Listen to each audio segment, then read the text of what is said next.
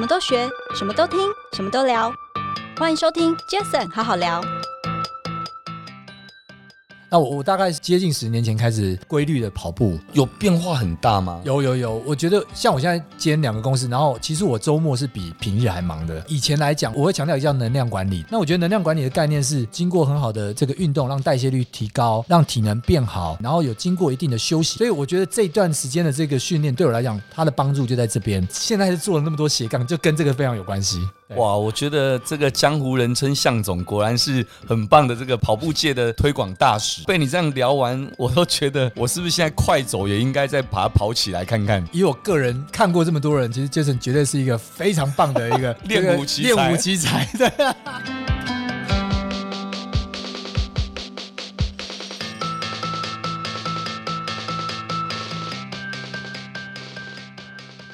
嗨，大家好，我是 Jason。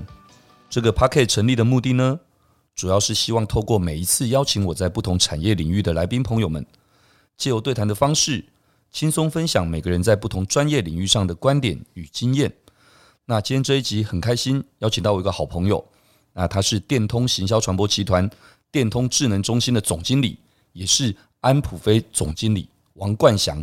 很多人都称他为向总，而且是什么最速向总是什么意思？我们现在等一下让 向总来自我介绍一下。来，Sean，欢迎你。哎，健身好，还有听众来宾，大家好。刚刚有特别的强调说，为什么向总这个名称要特别请你自我介绍一下？因为我发现我身边好多像我台大 EMBA 的一些朋友同学，我跟他们提到说我要采访我一个好朋友，然后他很会跑步，他叫王冠翔。他们可能还愣了一下下，但只要讲说向总，他们就说啊，我知道。哎，这个是不是应该提一下？因为我知道其实你还有一个最速向总的称号，怎么来的？呃，因为因为那个大家知道那个跑步如果是一个江湖的话，那江湖都要有一些别号啊，有一些称号，哦、是。所以向总，因为我叫向嘛，对，所以向总向总，那工作场合就很多人叫向总，但。但是呃，当时因为我们在 EMBA 有很多的这个这个接力赛，马拉松接力赛哦，对。那因为在马拉松接力赛里面呢，我刚好参加了几次，刚好都是个人组在全马组上面的。冠军，所以有人就叫我最速总经理，最速总经理，然后向总，所以因为这样子，最速向总是这样来的。那我自己是不好意思啊，没有没有没有那么厉害。那但但是就是大大家会这样叫，那我我就我就说哦，好好，我我叫向总，所以我后来就用向总来去取代那个最速总经理。所以的原因是这样子。刚刚我们向总说没有很厉害，可是看了一下我们这个团队做的这个资料哦，我们向总好像是全台湾现在以最短速度完成世界六大马拉松赛事的纪录保持人。这这还不算厉害，没有没有，其实已经已经被改写了，已经被改写了。什么事？对对对，什么时候的事？对，没没有多久之前，就就可能几个月之前而已。哦。但但重点是，其实因为很多人没去跑啦哦，所以才会有，才会好像是所谓的最最速，但绝对不会是我这是台湾最厉害，是因为很多人没去跑。对对对。其实我想应该这么说啦，运动的本质，它也不是真的只是为了要追求所谓的什么。什么称号或？没错，没错，没错，没错。它其实就是从一个，我相信你们也是一种推广哦，也是一个再来就是一个群体，大家一起在 enjoy 这件事情。对，对我我觉得对这样对我来讲啊，因为这个跑步对我来说，它是改变我生活蛮大的。尤其是我那时候因为是妈妈过世，嗯，然后为了要呃让心情可以做一个解放释放，然后从开始运动，所以那时候。对我来讲，跑步就是一个让我舒压、释放的一个方式。是，那从那个方式慢慢、慢慢、慢慢走到最后呢，想不到。我开始参加了世界六大马的东京马拉松，然后慢慢把六个马拉松完成了。那这个过程当中，因为遇到蛮多的故事、人事物的故事，那我觉得蛮值得去跟大家分享的。所以我我就开始也带了蛮多人开始跑步，其中当然包括我的太太。嗯、我太太是我的大学同学，然后她从完全不运动到跑完了全马，哇！然后也振奋了蛮多人的，因为大家想说，如果连她都能完成的话，那全世界几乎没有人不能完成了。所以最开始就把这个能。量可以带给大家，我觉得这是最最棒的，因为包含在健康啦，还有家庭一起运动啦，那很多的面向，就像刚刚 Jason 提到的，哎，大家一起运动，然后很很很有那种呃感觉，然后又有健康，然后又又又蛮欢乐的，对对对。我想，其实刚刚一开始介绍 Sean 的时候提到了电通集团嘛，哦，对，那 Sean 其实我们的老朋友了，在整个这个数位行销圈，好久，对，十几年的老朋友。那我我认为最主要一点是因为 Sean 其实一直都是人也都很 friendly 啊，然后自己在在专业领域上没有话题，没有话说。那可是，在专业之余，就刚刚我们聊到的，就是你在。在这个跑步其实不止诶、欸，我发现哇，你还跟一些艺术啊、艺术的一些什么等等都有些关系，然后包括甚至你也可能因为跑步的关系，你还参与了这个什么运动员品牌的加速器的这个 共同发起。对对对，对，我觉得这好多很有趣的。那当然，我们今天可能就其实很好好聊嘛，就是天南地北聊啊。对对对对。哦，我们等一下可能我们聊到包括你刚刚提到的跑步的起源是啊，跑步给你带来的什么等等。那当然包括了刚刚说到的专业这件事情，我觉得这一定多少都会有连接，就在工作上带给你可能在闲暇之余跑步这一块的启发，是，或者是可能跑步带给你工作上的什么样的一些启发跟跟帮助，对，我觉得一定都有关系，完全有，完全有。那这样子好了，因为毕竟哈，还是要先请 Sean 这边来自我介绍一下，是你的工作，好，你的角色，是好不好？好。那我在电通集团服务，其实，在电通集团这边应该已经是呃，进迈向第十一个年头了。哇，这么久了！对对，这么久了。哇，真的，我们认识很久了。然后在在这个这个呃产业，当然就是行销产业嘛。那我们是全台湾最大的这个行销集团。是。那在这个产业当中，我目前负责是两个公司嘛，一个呃比较是属于像安普飞这一段的嘛，它是做媒体采购相关的。是。那所谓的媒体，我想解释很清楚，但是可能听众不清楚，嗯、那我简单解释一下。是。就举凡从电视啦、广播啦、平面啊、家外到数位，现在的这个网络相关的这些广告的模式，那媒体的采买啊，这一段我们有一个采买的中心，嗯，那我就是这个中心目前的负责人，是。安普飞。那另外有一个刚刚提到的智能中心，那这个当然就是跟这个时代演变是有关的，是。因为广告已经走到了一个呃称之为 MarTech 的时代，对，Marketing 加上 Technology 这样一个时代，呃，我们集团当然也。必须要走向这一方面，所以就成立了一个智能中心，嗯、那专门在负责跟 Martech 相关的，还有一些数据相关的这个呃延展，对，然后或者是说怎么去收集，怎么去因应 Cookieless 这样的一个时代，嗯、所以成立了这个电通智能中心来做这件事情。那这个中中心当然目前就是也是我是总经理来负责这一块，你来对接这些事情。对对对对对，所以呃，Jason 可以想象到，就是说有一块是属于现在我们的金牛。哦，金牛就是说，在这个媒体采购这块，这是金牛。嗯，但是呢，有一块它可能是未来之星，叫 MarTech。对，那在这块上面呢，我们就用金牛跟这个未来之星的合作，希望能够带领集团做一些转型。那常常我们的执行长也也就说了，哎，这个中心呢是集团的心脏，集团的引擎。那他带领的集团要一起做一些 transformation。哇，太棒了！这其实就有点像是我常跟我们同仁们说的，我说大家分工要分得很清楚。是是是，你们现在。每个人都很重要，你们的工作可能在赚现在在赚的钱，对对对对。可是我的分工可能我要去帮大家找，帮我们大家一起找未来赚的钱，是没错没错，对不对？那我想电农智那个电通智能中心就会比较有点类似像这样子，就错，因为毕竟整个集团那么大，整个 revenue 那么大，它有很多既有的事项在做，对，那不是每个人都有办法能够分分身。去做很多很多的事情，是是是。但是你这边第一个刚刚已经讲了，你从呃媒体购买的这个汇流这一块，其实就你在负责了。是。而这些汇流本来你就一定得会接触，或一定得要接触更多这些新的东西。没错没错。那新的东西当然不用讲，现在什么都是科技，对，什么都是 哦，网络早就已经是本来就每天在发生的。更重要是现在可能到了 Web 三。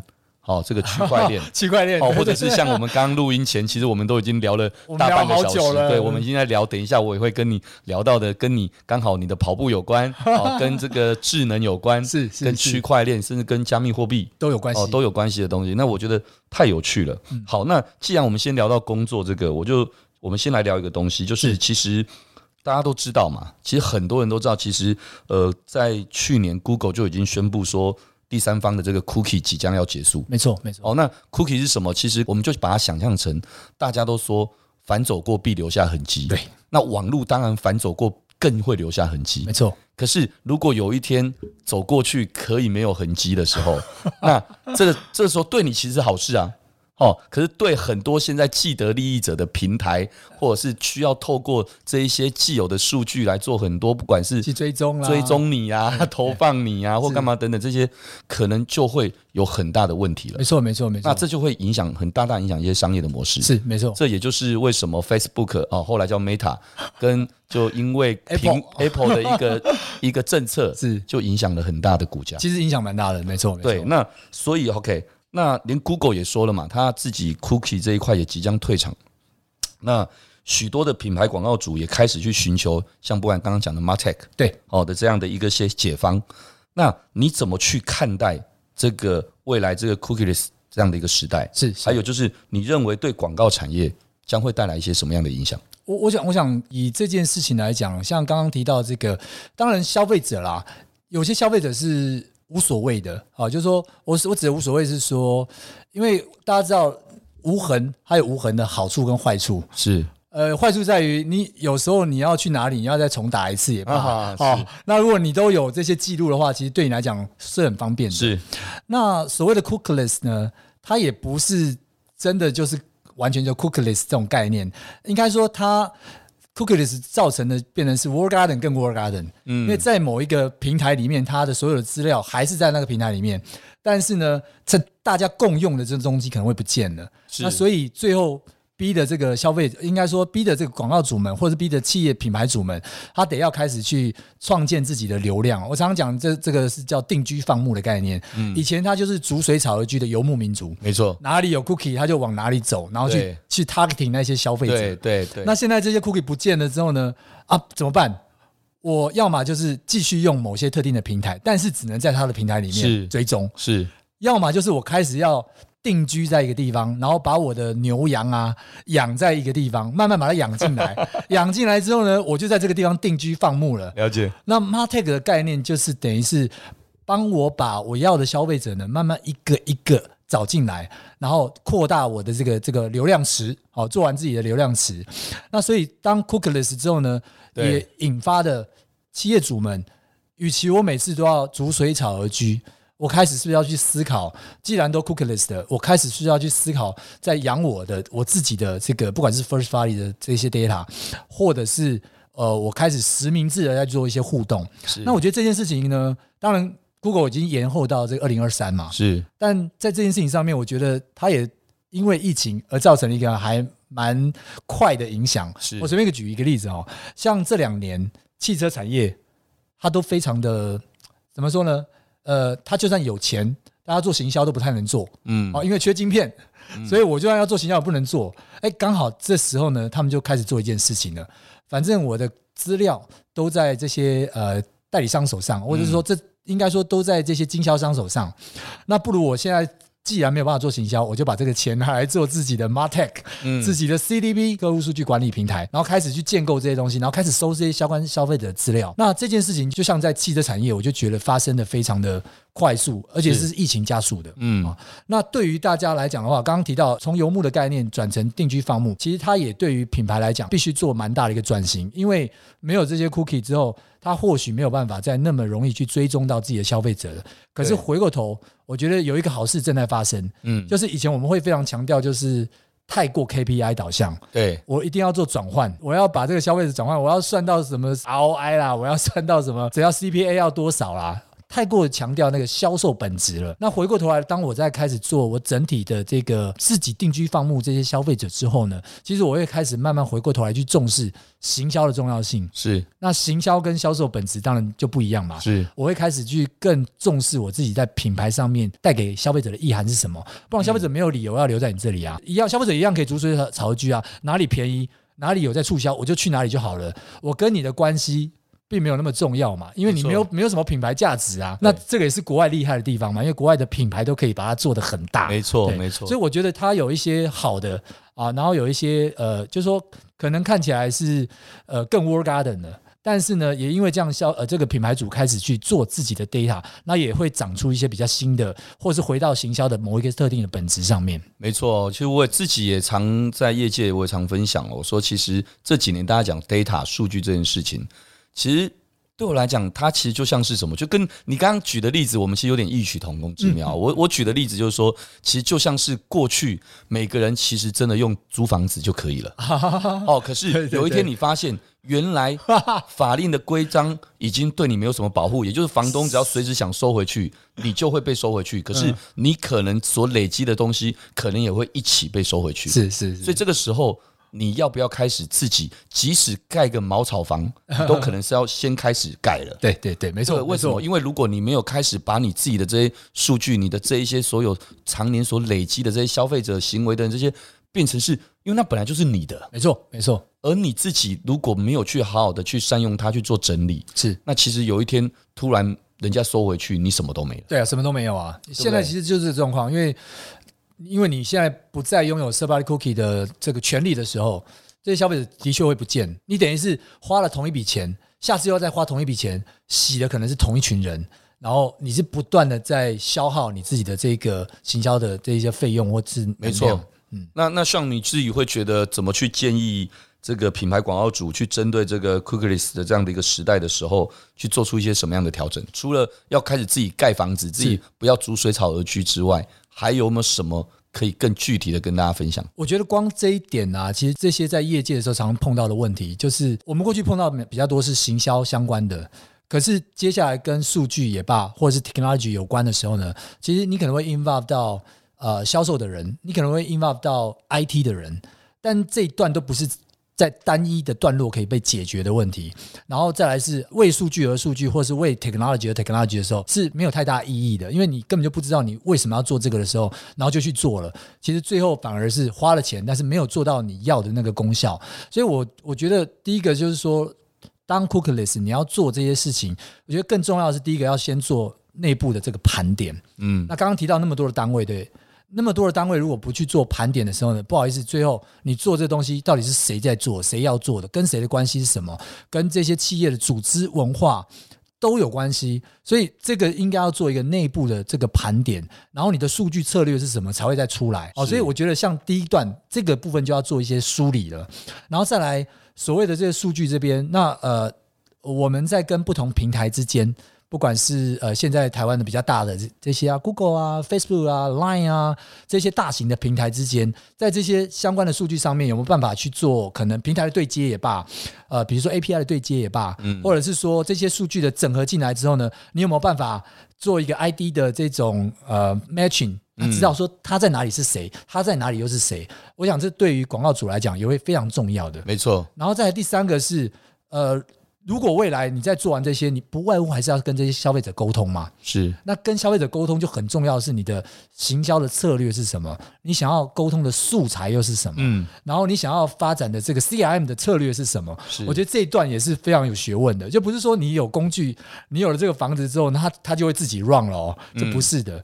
那我觉得这几个段落都必须要思考清楚。那自己没办法思考，哎，你可以请这个相关的，就是相关的专业的人来帮你一起做这些思考。那这样子。你真正这套工具，它才能够真的有效的被运用起来。那我这个是我觉得，至少在这一段，就是应该要先做好这方面的这个这个运作。嗯，其实我想，呃，除了刚刚聊到的数据这一块，如何的大家品牌自己去做这些事情之外，其实现在的品牌组这几年，其实因为很多的新媒体的分众，嗯哦，开始大家都不容忽视嘛。那就像我们现在，其实你看，Jason 好好聊，有这一年半以来，这个 Jason 好好聊也快六十集的这样的一个节目。那有这样的一个 Podcast 的的一个新形态的东西。那其实像 Podcast 这件事好了，我知道你刚刚我们前面聊到的，你工作之外的，其实很重要一点就是这个江湖上的向总，就是跑步这马拉松这件事。其实我知道你们好像也。创了一个叫做“跑步不要听”的这个 podcast，对对对，很有趣诶。跑步不要听是真的叫人家不要听还是什么意思？所以，OK，是不是也跟我们大家简单轻松一点介绍一下你们自己这样的一个 podcast 的节目啊？还有你们当初参与的这个契机是什么？是我我觉得当然就我也蛮佩服 Jason 的啦，因为 Jason 在做 Podcast 的时候，我就觉得也是一个先驱哈。然后哎，我还记得我听 Jason 节目有提到嘛，因为我们这个节目是有亿万粉丝的嘛，对不对？对对对对对，对，没错。宝博士有千万，宝博士有讲，对我有亿万粉丝，对对对，没错。那我觉得我们当时在做这个的时候呢，其实当然第一个是我有在跑步，是那来找我做这个 Podcast 的是呃，也是 Jason。的一位就是、哦、我，我当兵的时候，当兵的时候的同梯，对对对，对，就是奎哥田鸿奎，田鸿奎，对，我们的体育主播是。那他当时就是跟了一个我们在 p a r k e t 界的前辈哦，因为他们他做了一个到现在是已经两三百集的 p a r k e t 的，对我我知道，我们我是八十几集嘛，然后你现在六十几集嘛，对，然后他是两三百集的，哇，前辈前辈。然后所以他们当时就说他想要从这个跑步这个面向来去做，然后跟大家做沟通，那哎问我有没有兴趣？是。那其实我之前就有人。找我做，可是我觉得我时间上比较没有办法嘎得很紧。嗯，那后来因为他们觉得说，哎，他可以把这个东西都规划好，是，那我就觉得，哎，那蛮有趣的啊。尤其我们都在做新媒体相关的，是，那有这样机会，当然要尝试一下。所以第一个就是说，哎，我我想要去尝试这种所谓的新媒体，所以我就跳进来做了这个跑步不要停的 Podcast。然后我们一样是用周更的方式嘛，嗯，那这这是第一个，就是说我们在了解新媒体最好的方式，当然就是第一个就是进去参与。或者是呃深入的去了解，那你才会真的知道这新媒体在干嘛啊？嗯，那当然呃，Jason 也很清楚，其实现在我们都是用兴趣在做的，我们也没有什么收益的这个问题。对 对对，我 Jason 好好聊，从来不夜配的，所以呃，虽然很多人有来联联络我，一定会我说我说我说哇，好开心哦，但是不要，我要。保有我们节目的这个中立性、高度跟弹性，没有，因为 Jason 本身就是自己就可以去支应自己了。但其实现在的很多的 Podcast，其实像广播，它是有很清楚的这种呃广告机制的，或者是分润机制的。对啊，但是在 Podcast 目前可能还没有很明确的，然后只有少部分的人，他可能有很好的业配的机会。是，但是大部分当然。的这些 Podcast 有机会的话，当然他们还是会做 Podcast 呃的业配这一段，当然当然，然后开始去做开展。那我觉得呃对我来讲的话，就是诶去参与一些新形态的东西，然后去开始看它的这个转变也罢，然后还又有这个机会把相关的知识可以透过像跑步的资讯、知识，还有人事物的介绍，可以透过这个 Podcast 跟大家分享。就像杰森好好聊一样啊，我觉得真的很棒，我就可以听到很多不同人的故事。对，对，所以我当时也是这样的一个想法，哎，我就想要投入。哎，哇，太棒了！我刚刚就突然发现了一个小小的一个很有趣的一个画面哦，就是我刚刚看到我们那个制作团队 Julie 那。突然去调整那个我们的录音设备，我在想说，诶，为什么？然后我就转头一看，像在讲话的侃侃而谈这样，我发现，诶，是不是因为很会跑步，肺活量很大的关系？所以好像是我少数少数那个来宾，我每次大部分我都要提醒来宾说，哎，对，那个那个拳头靠近一点，对，怕会录不到声音。可我看着你，我突然发现，诶，跑步好像真的会让人中气十足，这个一定会的吧？我觉得体能会变好，这是很明确的。真的，哎，你你你很轻松的，但是你就可以。很有 很洪亮的，没有，因为我觉得体能变好这件事情是我非常有感觉的。那我我大概是十接近十年前开始规律的跑步，有变化很大吗？有有有，我觉得像我现在兼两个公司，然后其实我周末是比平日还忙的，因为因为刚刚那么多斜杠嘛，对不对？对，其实周末是比平日还忙的。是，但我觉得以前来讲，我会觉得我会强调一个叫能量管理的，是，它跟时间管理不一样。是，时间管理就是把自己塞得很紧很满，是，可是你没有休息，反而。效率是不好的，是，然后你没有很好的代谢，反而效率是不好的。嗯，那我觉得能量管理的概念是，其实我有通过经过很好的这个运动，让代谢率提高，让体能变好，然后让你的能量是更充沛，然后有经过一定的休息，就是我们忙到一个阶段的时候呢，诶，我稍微休息一下，那马上就可以再进入下一个体能充沛的这个阶段。所以我觉得这段时间的这个训练对我来讲，它的帮助就在这边。那体能上的改变呢，其实。它会影响几个层面，第第一个就是刚刚可能 Jason 讲的，哎说哎，我觉得随时都还充满能能量，嗯嗯、然后再来第二个就是我觉得在呃情绪管理上面，情绪管理不是个性管理哦，因为个性是是不变的，对对。可是当你遇到事情的这个情绪管理上面，我觉得也会得到很好的，因为能量管理里面的第二环节就叫做情绪能量管理，OK。然后情绪能量管理的话，你也可以做到很好的调整跟练习跟转念，我觉得这都是你在精神好。身体能量好的时候呢，你比较能够去做出来的反应。大家可以想象，你当你身体能量不好的时候，你的情绪也会处于比较低落的状态，而且甚至有时候的反应会太太太过于可能太直接，或者很快的就是反应出来。哎，有道理哎。所以我觉得这个对我来讲改变是非常大的。好，那就是说说从能量管理四个层面，从呃因为身体能量的管理好之后，饮呃饮食。运动、睡眠，然后完了之后呢，在情绪能量管理的改变跟改善，然后接下来在心智模式上、心智能量上面呢，我比较容易专注在某些特定的事情上面。嗯，透过一些仪式感，透过一些节奏化的对于工作的练习，你就比较能够去对应更多的挑战。那最后一个当然是精神层面，那我们就不太多介绍精神，因为精神层面现在是做了那么多斜杠，就跟这个非常有关系。哇，我觉得这个江湖人称向总，果然是很棒的这个跑步界的推广大使。被你这样聊完，我都觉得我是不是现在快走也应该再把它跑起来看看？以我个人看过这么多人，其实 Jason 绝对是一个非常棒的一个 练武奇才。练武奇才，对，哦，够了，真的，真的，真的，真的。我记得我一年多前进到台大 EMBA 的时候，同学们就跟我说说，哎，Jason 哥，我跟你讲，我觉得你那打垒球应该看起来像练武奇才，然后突然又去跳啦啦队，我觉得你是练武奇才。我说靠，我靠，这么怎么怎么？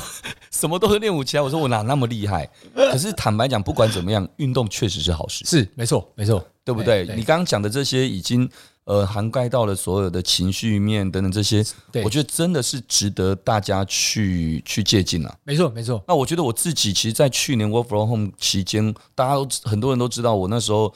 Work from home 期间，我就除了一六八饮食控制，然后我再来就是就是开始规律的运动，重训也好，或者是我虽然没有跑步，但是我基本上我都尽量是每日一万步，就是健走啊、快走这样子。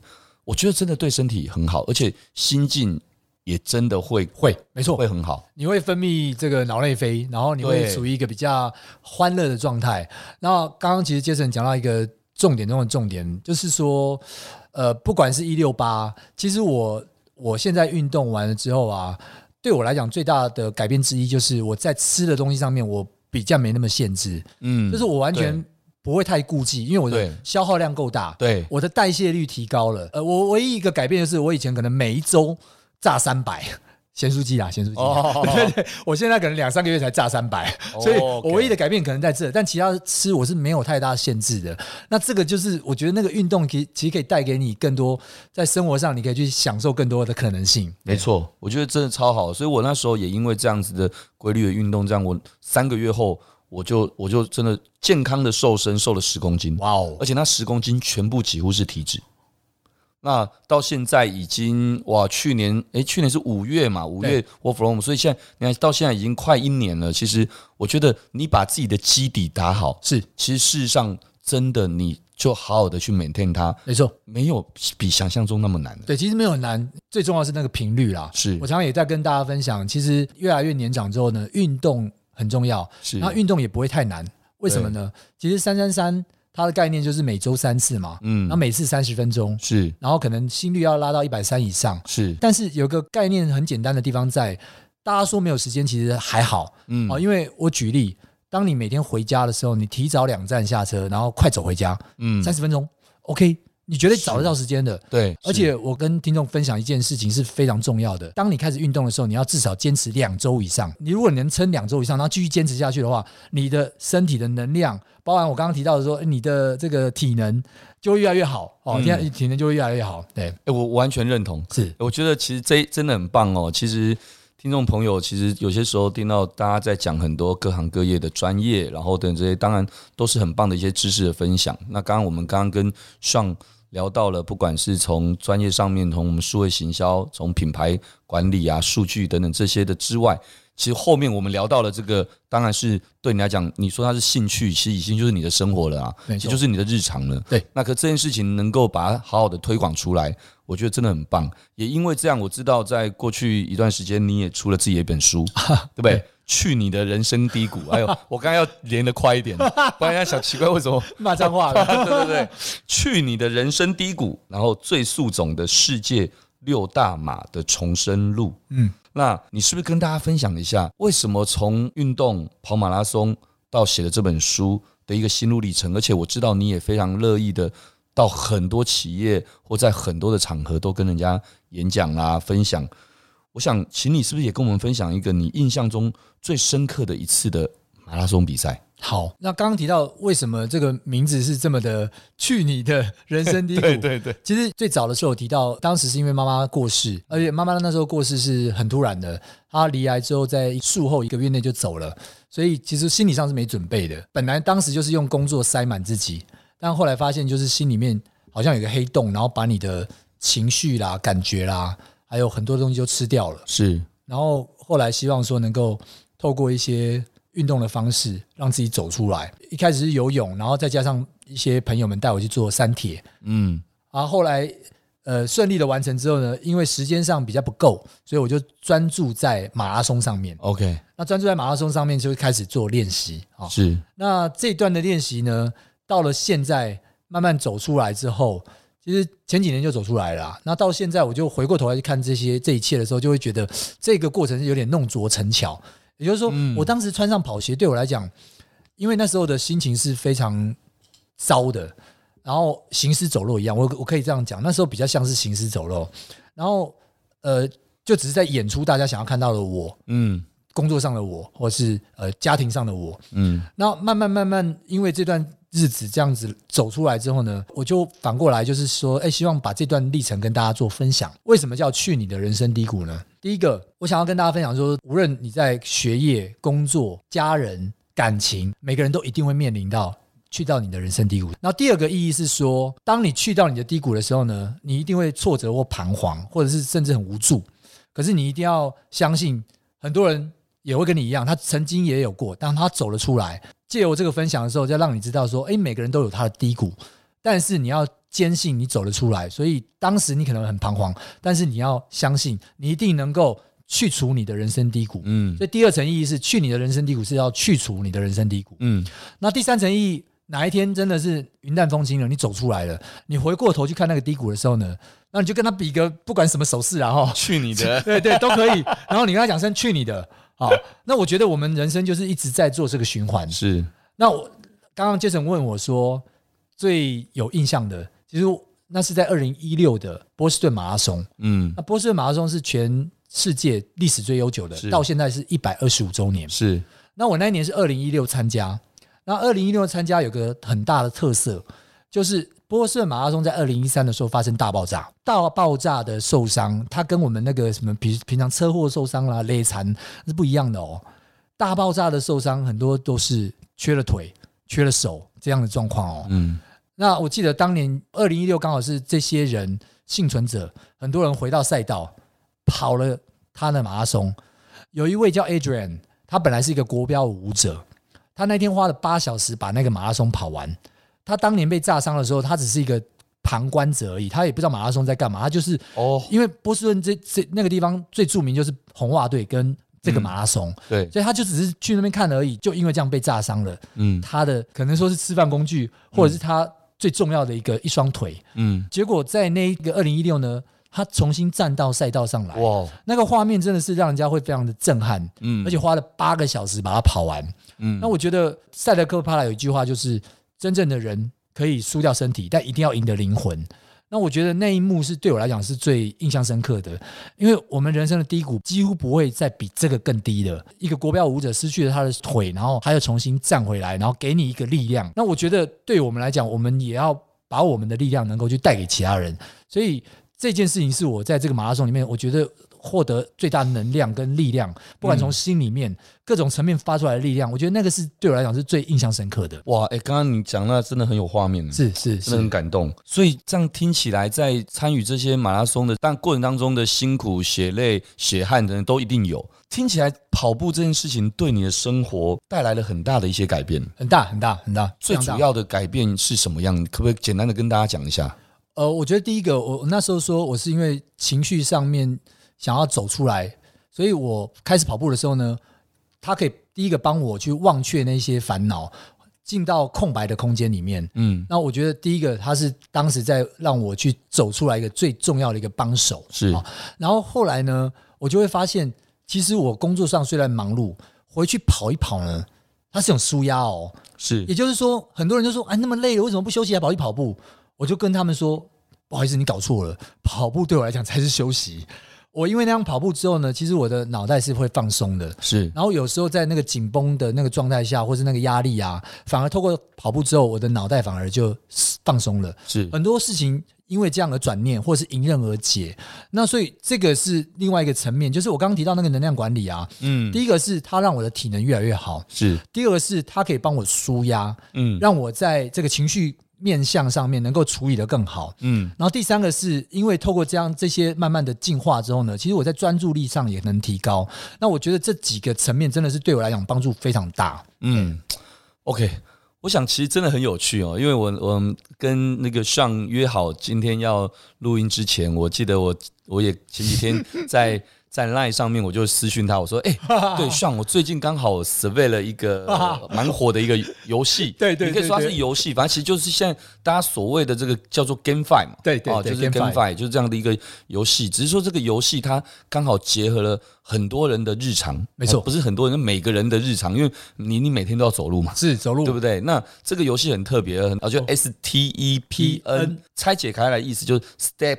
嗯，对的意思其实就是 GameFi，顾名思义就是透过游戏赚钱。哦，就是叫 Play to Earn。是哦，那这个游戏叫做 Move to Earn。对对对。那但因为这个游戏的出来，最近很多的包括听什么 Sleep to Earn 啊，什么什么什么 Earn 都来了。那当然，我们呃不聊太多商业模式，因为这东西太复杂了。是哦，因为很很难去定义，因为所有东西。我说白一点，就是成者为王，败者为寇。所以，我们商业模式先不聊。但我倒是很好奇哦，就是近期这样的一个 Stephen 这样的一个区块链的应用的这样的呃，边跑步或叫做边走路边赚钱的这个这个 App，哦，这一个结合了区块链加密货币的这样的一个技术一个游戏，在你们跑步圈或在你自己本身。有没有接触或怎么看这件事情？了解，我觉得呃，以跑步赚钱或者是赚里程这些东西，其实，在很多地方过去都有，每次都有。对，因为这逻辑就是 incentive，incentive。然后很多保险业甚至也把它当做是另外一个，因为你身体越健康，它保险就越降低。对对对，所以也很多这种应用。但是因为呃，也切入切入我们当红的区块链 NFT，所以这件事情当然就会有另外一层新的意义出现啊，走到元宇宙里面来了。对对。那我觉得这个当当然呃，我我听到这件这个东西 Stephen 的时候呢，其实刚好也是呃，因为最早他一定是从比较属于这种币圈。传出来的，对对对，没错。然后慢慢慢，在前几周也进入到我们跑步的人的眼睛里面。哦，所以已经进去了，已经进来了。然后，但是呢？坦白说，它还是有一些门槛呐。是我我指的门槛是第一个，当然它需要投入一些资金，对他要先买鞋子，他要先买鞋子，NFT。对对对。那再来就是说，他需要经过一些操作，他才能去买到，或者说你要到那个交易所，然后你要有那个投入那个钱转成那个币，还是有一定程度的门槛。对对，他可能没办法像刷的信用卡这么简单，他没有那么简单。所以以目前来讲的话呢，我听到的都是在我们跑步圈里面。几个比较对于这一种应用上面，它是比较它本来就有就有参与 crypto 这一块的类似的，它才有这样的经验去做这件事情。是，但是的确已经有人开始在讨论了，然后在跑步圈的确也开始在有发酵的感觉了。嗯，没错。我我我觉得刚刚我们在录音之前有简单的在针对这个话题就一聊，而且聊了好多，有一点欲罢不能。因为怎么说？因为其实我研究了这个 app，其实也不过就两三天的时间，但我发现最重要的方式。就是自己就是真的亲身下来试试看，没错。那昨天晚上其实就就很很特别的，昨天晚上我就特别在学校下课之后回到家，我其实我就很好奇的想说来试试看，就我就买了几双鞋子，我就试试看的去走了一下。哇！我就在走的过程当中就发现，呃，每隔一分钟左右，它就叮，那叮的声音其实就像钱掉下来，对，就像钱掉下来的声音，我觉得很有趣。结果我昨天就看了一下这个，然后再去对照我拿到的他们这个所谓的这个 GST，就是他们这个这个代币，这个 crypto 的这个换算美金下来再换算台币，我说哇，我昨天走二十五分钟竟然赚了三千五百块，三千五百块，我就觉得很不可思议。我刚才已经说了，我们现我们这一集不是要来讨论讨论商业商业模式，我只是觉得哇，这真的有打到人性。里面的最最深层的，就是哇，我运动本来就是对健康很好，对对自己健康好，而且又开心，对不对？情绪又好，身材也可以保持的好。是，现在竟然还有一笔收入，而且重点是那还刚开始。如果你能够把你的什么等级再拉高，你的鞋子再多加等等的时候，你又可以干嘛干嘛？我觉得。这真的很有趣。我刚刚没错，我刚刚开玩笑跟那个尚说，我说：“哎，尚，你每天大概都要跑步，对不对？”他说：“对啊。”他说：“我们什么十分钟？我们那因为他一双鞋大概只能够十分钟的时间让你赚钱。”对，他说：“我们什么十分钟？对我们来讲，我们随便跑就是一个多小时。”我说：“哎，那我买多双鞋子，我 我租你好了，我我我放在你那边，然后你你你跑，本来你就要跑嘛，对吧？然后我们再来再来分钱给我。没错没错。可是其实说真的，这个时候不得不说。”以那项目方来讲，他们未来听说就要推出所谓租赁租赁嘛？没错，没错，没错。其实我我认为，不管怎样，只要是一个好的推广，而且这推广其实是是让你去朝向正面的正面的、啊。对，比如说，他透过 GPS，他一定要你在户外。对，所以我们就得要。把屁股移开椅子，对，去户外，去外面走走，对，那就要走走，而且你不能作弊，你你把手机绑在小狗身上，或者是车子身上 也没有用，对对对，对你甚至会被人家并掉这个，所以对对很多这些，我觉得他的出发点是是好的，是是。那如果在这样的一个商业模式上面，他又能够让大家呃得到健康，得到户外体验，得到朋友的这个相处之外，还有一些收益。我觉得这其实，在你认为这假设它真的越来越有一些不错，听说像包括接下来很多运动鞋品牌的联名的合作，没错。假设未来有更多的像租赁啊等这些不错的这个的的体验的时候，这是不是在跑步圈？因为你刚刚跟我说跑步圈其实台湾很多人在跑步，对，很多其实跑步的人蛮多，而且越来越多。所以其实这其实如果假设真的是很正面的影响上去的时候。尤其把所有的进入门槛更拉低的话，是是是，应该会更多人参与，对不对？我觉得会更多人参与啊。那当然，刚刚因为 Jason 可能一开始没有提到，就是虽然说可以赚，但是他一开始因为要有一个投入的资金嘛，啊，对，你去买鞋，对，所以那个鞋的成本，呃，或许现在是三四万块，对，三万多块，三万多块，对，啊，那这当然，这当然也是一个小门槛，是。然后再来就是，如果他能够让那个机制再更简单一点，对，哦，那。假设真的做到的话，我相信它的扩张应该是有机会蛮快的。尤其这些呃这些有在做运动的品牌，它推波助澜之下，其实还蛮容易。因为这些就是它的最最很清楚的 target，核心的 target audience。而且更重要的是，呃，你还会让很多，就像你看，你没有跑步，你跑步之后，结果你影响了你老婆，嗯，所以你老婆也跑步，对。所以那现在这 incentive 这东西又更多的影响，是会影响更多的人，没错。那而且。你想想看哦，你一旦花了这个钱买了这个鞋子，你一天没跑，你就会觉得浪费。现在你们可能还不至于觉得说一天没跑叫浪费，只是觉得说，我一天没跑，我我我这样子其实可能会不是浪费，是荒废。哦，对你来讲是荒废。对，没错。刚刚杰森提到这个，其实一个好的优点也要跟大家讲一下，就是其实它里面不一定要跑步哦，它是用快走也可以。那我觉得这样就是一个非常好，而不是 hardcore 的一个游戏。没错，没错。对，它是可以愿意让人家走入日常。那这件事情其实大家要知道，现在是走到了 Web 三的世界了。是，其实 Web 三世界不是真的为了虚拟而虚拟。没错，我反而是很认同这种其实虚跟实的整合，虚实整合，它才能够真的创造最大的效益。对啊，而且跟你的这个生活是很蛮能结合在一起的，然后甚至有这个健康的诉求、减碳的概念在里面。对，非常棒啊！而且像我跟 Sean，我们的本业就是服务很多的。品牌广告主对不对？那其实，在我们这一块的行销的领域上面，我认为不管是这样的模式，或未来类似更多等等 Web 三的一些应用、区块链的应用等等这些，我觉得其实这这么说好了，拉回来我们的本业、我们的专业，这也是一个我认为未来会有很多可能性的应用的场景，是需要我们去去学习跟接触。而且我我觉得刚刚 Jason 讲的蛮好的，因为。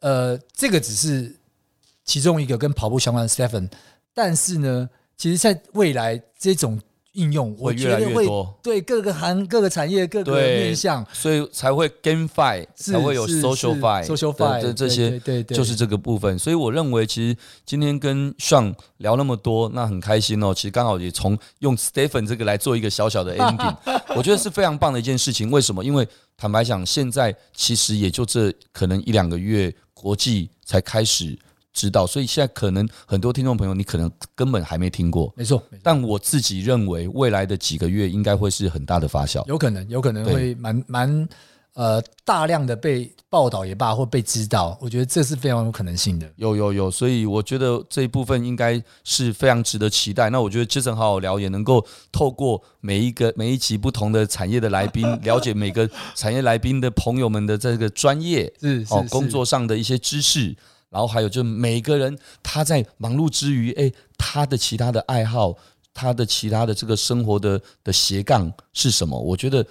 真的很棒，那又可以多偶尔去分享的一些，可能大家还没听过。可是假设过一两个月后，真的是 Stephen 爆红，那人家说，哎，我两个月前就在 Jason 和我聊听过了，对，而且我已经参与了，对，是这样子，那真的就 会让人家觉得，哎，其实我们永远都是非常的什么 pioneer，对，没错没错，哦，这种感觉。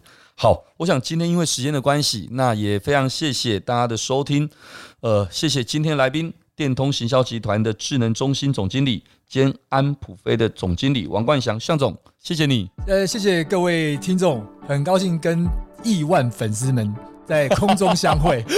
耶，yeah, 谢谢谢谢。那我们听完向总说的，我们也开始开穿起跑鞋，开始去运动吧。对对对，用走的也可以哦。对对对，OK。各位如果喜欢这一集的节目，也欢迎大家到 Apple Podcast 留下你的五星评论。Jason 好好聊，我们下次再见喽，谢谢，拜拜，拜拜。